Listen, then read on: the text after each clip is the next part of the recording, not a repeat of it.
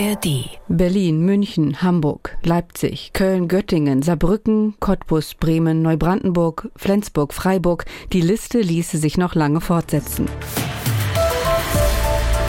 Deutschland demonstriert gegen rechts und die Teilnehmerzahlen gehen über die Erwartungen der Veranstalter hinaus. Zum Beispiel in München, wo gestern laut Polizei etwa 100.000 Menschen gegen Rechtsextremismus und für Demokratie auf die Straße gegangen sind. Und auch in Hamburg musste die Polizei eine Kundgebung wegen Überfüllung und Sicherheitsbedenken vorzeitig beenden.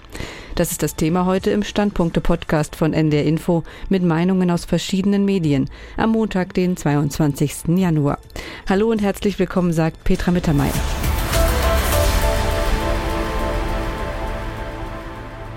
Der Münchner Merkur lobt die Proteste, meint aber auch, dass die Aktionen nicht ausreichen.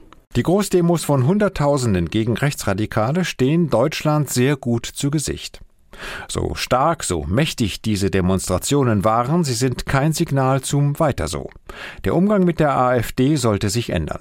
Zu hektisch, zu schnappatmig reagieren die Parteien auf jedes Zucken von ganz rechts und vergessen über diesen Reflexen die riesige eigene Verantwortung, die eigene Politik auf zwei, drei Feldern so zu ändern, dass es weniger Anlass für Zorn und Protest gibt.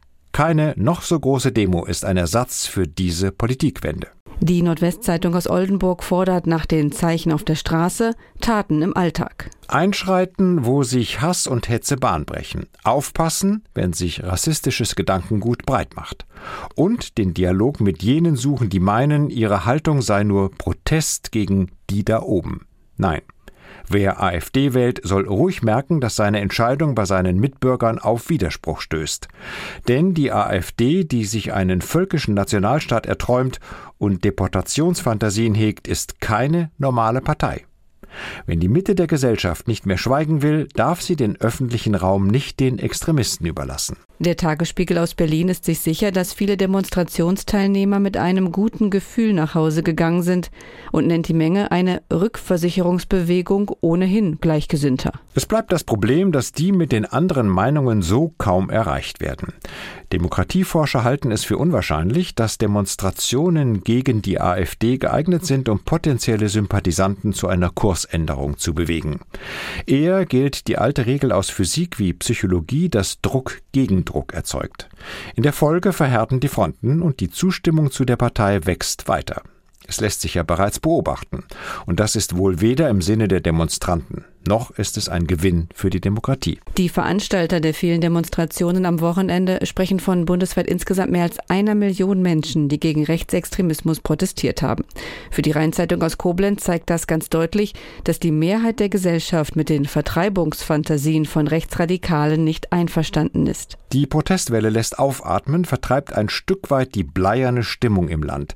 Sie zeigt, dass nichts verloren ist. Trotzdem bleiben in Umfragen die Zustimmungswerte für die AfD hoch und die Zersplitterung der Parteienlandschaft nimmt zu.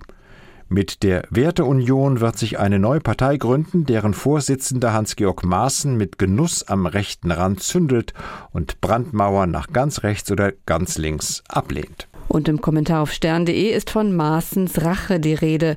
Der Ex-Verfassungsschutzchef erleichtere den Menschen den Abschied von der CDU. Auch sein Mantra, sich im Umgang mit der AfD keine Ketten anzulegen, dürfte auf seine alte Partei zielen. Weil die CDU bislang sowohl Linkspartei als auch AfD zum Tabu erklärt, fehlt ihr jede Erzählung, mit wem sie eigentlich eine Mehrheit formen möchte.